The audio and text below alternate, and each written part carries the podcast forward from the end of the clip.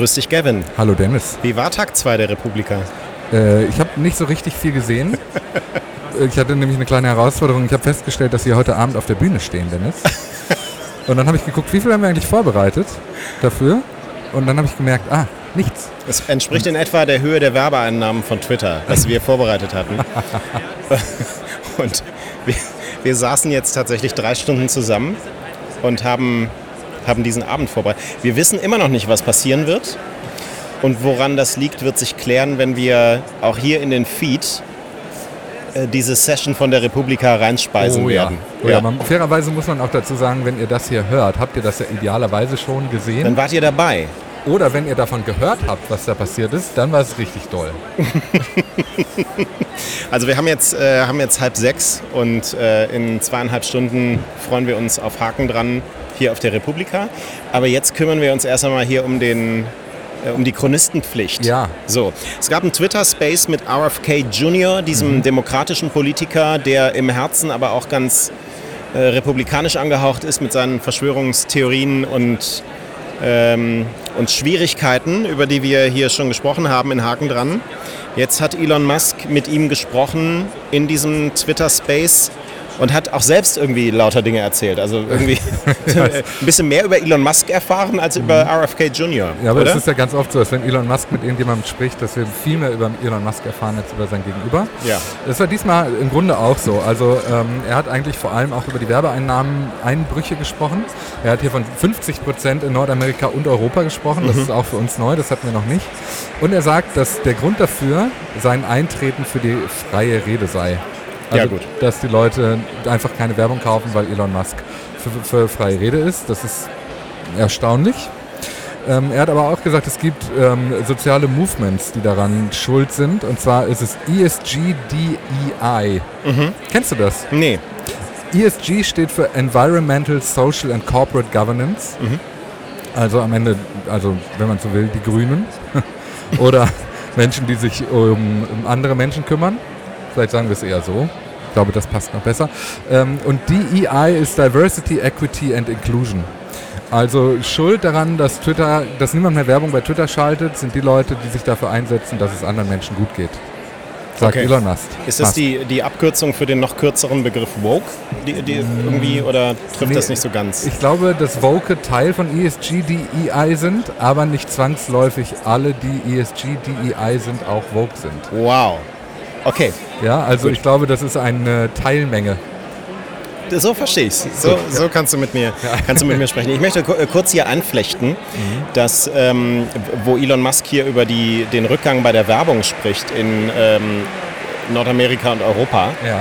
Also erstmal die Zahl 50 Prozent behandeln wir vielleicht vorsichtig, sie könnte größer Ja. sein. so. Und ähm, sie äh, gibt einen schönen Artikel, den ich gelesen habe beim Business Insider, ähm, wo jetzt steht, dass Unternehmen diese Werbetools von Twitter nutzen, also für, für Brand Safety, ne? ähm, um ihre ähm, Werbeanzeigen fernzuhalten von schädlichem Inhalt. Ja? Und das unter anderem nutzen, um sie eben von Elon Musks Tweets auch fernzuhalten. Das ist, äh, ich glaube, das ist gelebte Brand Safety, ehrlicherweise. Oder? Also das schreibt am Ende, die, der Business Insider zitiert die New York Times und die wiederum schreibt, ähm, mit Berufung auf vier Personen, die mit der Werbesituation bei Twitter äh, vertraut sind, dass bestimmte Marken, die wieder auf der Plattform zurück sind, also wir haben ja gesagt, einige so Group M auch als, ähm, als Agentur hat da einige auch wieder zurückgebracht, ähm, Twitters Nachbarschaftskontrollen nutzen, so nennt sich das, um die Inhalte eben von zunehmend beunruhigenden Inhalten fernzuhalten, einschließlich den Tweets von Elon Musk. Das ist mal Managing the Manager, aber anders. Ja, Das ja, gefällt mir sehr gut. ja. Ähm, RFK hat übrigens noch Elon Musk gelobt, weil er die Zensur in sozialen Medien abgeschafft habe. Mhm. Ähm, und vielleicht, also äh, man muss es fast als eine, man muss es fast als News darstellen. Es gab keine technischen Probleme in dem Space. Ja, immerhin. Also wir, Ja. wir spielen keinen Jenga heute, heißt das. Ja, nee. Auch darüber Leider hinaus. nicht. Das ist ja enttäuschend. Gut. Ähm, eine Kleinigkeit zum Thema Zensur der sozialen Medien abgeschafft.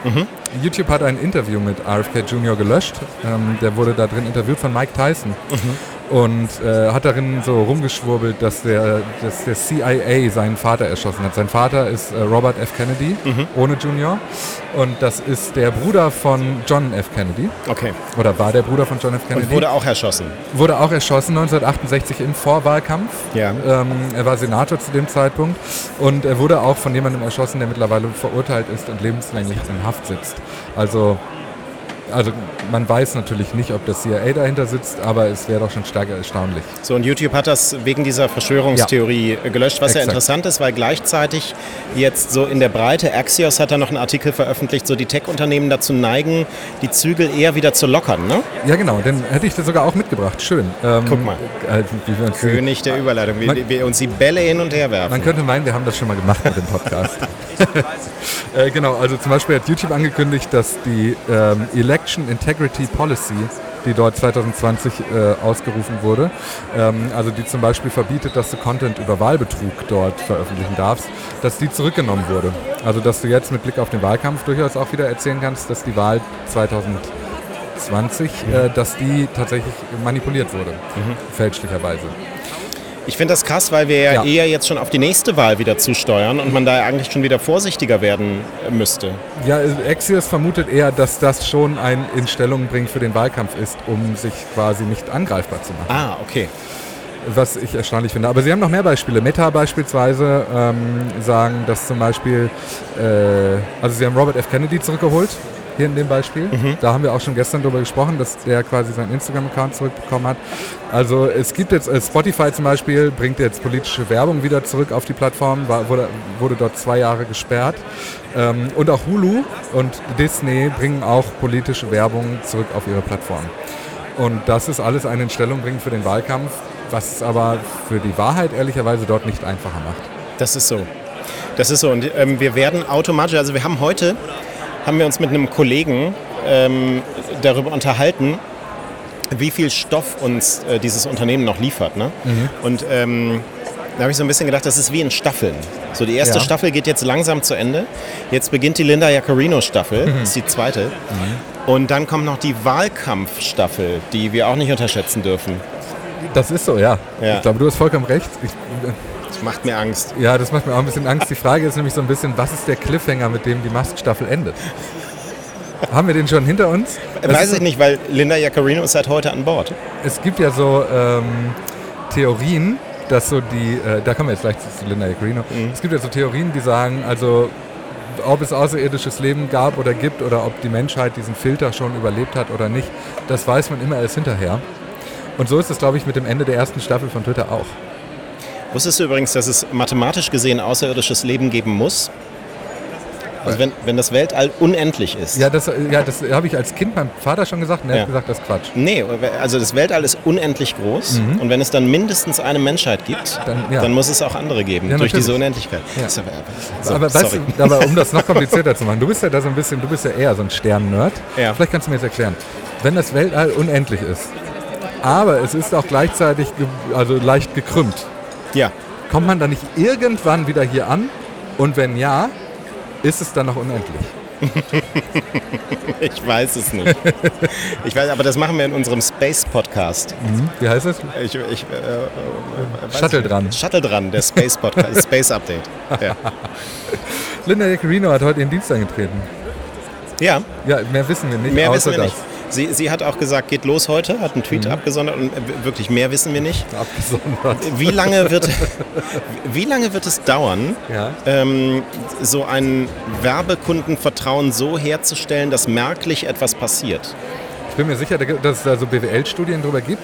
Na, ich würde schon sagen, dass es vorher schon passiert. Also es gab ja schon diese ähm, in Erwartung, dass sie kommt von Group M, diese etwas bessere Ja. Einstufung. Das war eine unserer Fragen, ge- also Ja. gestern Abend auf unserer Session, wird eine unserer Fragen. Irgendwann hört ihr es hier. Aber ähm, äh, und da hat Group M ja gesagt, äh, wir sind vorsichtig optimistisch. Ja, genau. So. Ehrlicherweise glaube ich, dass das Jahre dauert, das, gleiche, das Vertrauen zurückzugewinnen, das man einmal hatte. Ja. Weil ich glaube, dass so negative Effekte, die ist, glaube ich, wie bei der Schufa.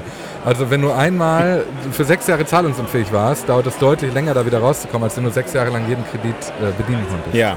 Und dann mit einem Mal irgendwie einen Vermerk bekommst. Genau. Ja. Gut, alles, also wir warten das ab. Andrea Conway hat einen Twitter-Hangover, hat sie getwittert. Ja, da, ich, also da bin ich mir unsicher, was sie damit meint. Ist, sie, ist das so ihre Art anzukündigen, dass sie entlassen wird? Nee, die hat, Oder- die, die, die hat, also der Tag war einfach heftig. Hat sie in Antworten irgendwo geschrieben. Ah. Ähm, vielleicht überinterpretiert man da jetzt auch schnell. Ich hatte eine zweite These, dass Ja. es um den Namen Twitter geht und sie bereit ist für X. Ein Hangover zu machen. Achso, und sie bereit ist. Achso, Ah, ja. ja. Wer weiß. Niemand. Jack Dorsey, ne? Was? Ja, der Typ, ne? Also es ist ja interessant, der wird immer so mit äh, Blue Sky verbunden, aber postet die ganze Zeit woanders, nämlich auf Noster. Ja. Haben wir schon drüber gesprochen, über Nosta. Er hat jetzt getwittert, heutzutage gibt es nur drei wirklich resi- zensurresistente Technologien im großen Maßstab. Tor, Bitcoin und Nosta. Alle sind derzeit Nischenartikel, was zeigt, dass sich der Großteil der Welt nicht wirklich um Zensur kümmert. Zugegebenermaßen sind diese Technologien noch nicht zugänglich oder einfach zu nutzen, aber sie werden es sein. Also vielleicht gehe ich mit einer Gegenthese an den Start. Ja. Ähm, vielleicht ist in den Breiten, wo er unterwegs ist, Zensur gar nicht das Problem, Ja, sondern das Problem der hohe technische Grad dieser Lösungen. Ähm, und ich glaube, das sieht er nicht. Ja, ja. Das, das glaube ich auch. Und ich glaube, dass er auch hier von einem Zensurbegriff spricht, den wir eigentlich sonst eher nur so von der neuen Rechten kennen. Wo, was vielleicht auch kein Zufall ist. Elon Musk hat darauf übrigens geantwortet mit Doge for the win. Dann haben wir noch ein bisschen API-Stuff bei Reddit, nicht wahr? Ja, Also die haben, die haben ich, ich habe gedacht, ich, ich lege dir das so hin. ja ich habe das Ähm, irgendwo offen. Ich dachte, also äh, Reddit hat sich gerechtfertigt. Äh, weil wir haben darüber gesprochen, Reddit nimmt jetzt Geld für die API und hat geschrieben, Reddit needs to be fairly paid to continue supporting high-usage third-party apps. Ähm, und da ist mir das aufgefallen zu dem Thema. Und zwar wurde in der Apple Keynote am gestrigen Montag, wenn ihr das hört, vorgestern bei der WWDC, wurde mehrfach auf die App Apollo hingewiesen, über die wir schon gesprochen haben. Ja. Apollo ist eine ähm, Drittanbieter-App, die von früheren Apple-EntwicklerInnen ähm, ge ge gestartet wurde. ja, die ist Reddit in schön. Die ist Reddit in schön, genau. Ja. Und in sehr easy und sehr comfy. Und die wurde in dieser Apple Keynote mehrfach erwähnt, wo ich mir denke, das müssen sie ja nicht tun. Klar brauchen sie Beispiele. Aber das Timing, kurz nachdem angekündigt wurde, dass Apollo offenbar so, eine, so ähnlich wie mundtot gemacht werden soll, äh, jetzt nochmal da so ein bisschen Reichweite drauf zu packen, fand ich doch irgendwie bemerkenswert. Ja, meinst du, das war ein Deal von Apollo mit Apple? Nee, das äh, Deal ah, weiß ich nicht. Ja. Ah, ja, das, so habe ich es nicht gesehen. Das könnte auch sein. Nur ich dachte, das wäre vielleicht auch einfach nur so ein kleiner, ähm, so, ein, so ein Wink nach dem Motto, hey Reddit, Vorsicht, was du da machst. Ja, okay. Äh, Also, please stärke Apollo. Ja, genau. ja, so habe ich es gelesen. Auf jeden Fall hat Tim Rathschmidt, der Spokesman, der Sprecher von Reddit, gesagt, also wir müssen fairly, fair bezahlt werden dafür und wir glauben, das ist vergleichbar mit unseren eigenen Kosten, was wir hier an Kosten aufrufen. Das, das können wir natürlich nicht prüfen, aber die Ja. API-Preise, die Reddit da aufruft, waren, wie der Apollo-Entwickler sagte, ähm, immens. Okay. Aber auch wiederum nicht so immens wie bei Twitter, da sprachen Ja. wir auch schon drüber. Richtig. Aber es ist ein deutlicher Sprung. Und das ist immer deswegen interessant zu beobachten, weil für uns ja so ein bisschen die Frage dahinter steckt, ob Twitter da in irgendeiner Form tonangebend ist. So wie Meta Verified, die sich danach dann auch getraut haben, ähm, damit an die Öffentlichkeit zu gehen, womit ich vorher nicht gerechnet hätte. Ja. Das Ding ist, wenn du eine Idee hast, die so groß ist wie ein Fingernagel und du weißt aber, dafür musst du ein kleines Loch in diese Wand bohren, um da durchzukommen, dann ist es natürlich sehr angenehm zu warten, bis so ein Bulldozer Elon Musk einmal die ganze Wand wegballert, um da leicht durchzusneaken. Und das gibst du jetzt bei Midjourney ein, damit wir das Coverfoto dafür für morgen haben. so. Elon Musk als ein Bulldozer. Und dann haben wir noch ein bisschen kleine, kleine Funktionsschau. Ähm, Das ist wirklich eine absolute Petitesse. ja. Aber wenn du Twitter Blue Abonnentin bist, kannst du jetzt deine Tweets nicht 30 Minuten, sondern eine Stunde lang bearbeiten. Okay. Cool. Und es gibt ein, eine Art, das, ich glaube, es ist einfach ein Browser-Plugin, das dein TweetDeck verändert, deine TweetDeck-Erfahrung. Dafür musst du das alte TweetDeck nutzen und da gibt es ein paar Features mehr. Das heißt Better TweetDeck und da gibt es jetzt ein neues Feature und das heißt Mute Accounts Subscribe to Twitter Blue. Ah, ja, Ja. gut. Das gab es ja schon mal zwischendurch irgendwie Ja. so als, als Chrome-Plugins für das richtige Twitter, glaube ich. Ne? Aber da brauchtest du immer die API. Hier Ja. bist du ja jetzt direkt in der Twitter-Welt schon drin. Ja. Ähm, ich finde das, find das sehr lustig, weil das macht das Blocken halt deutlich Zeit, erspart. Das ist klar. Ja, es gibt jetzt so durchaus mal so ein paar, also in der Unterzahl, aber durchaus mal so ein paar Twitter Blue Accounts von Leuten, denen ich eigentlich gerne folge. Oh.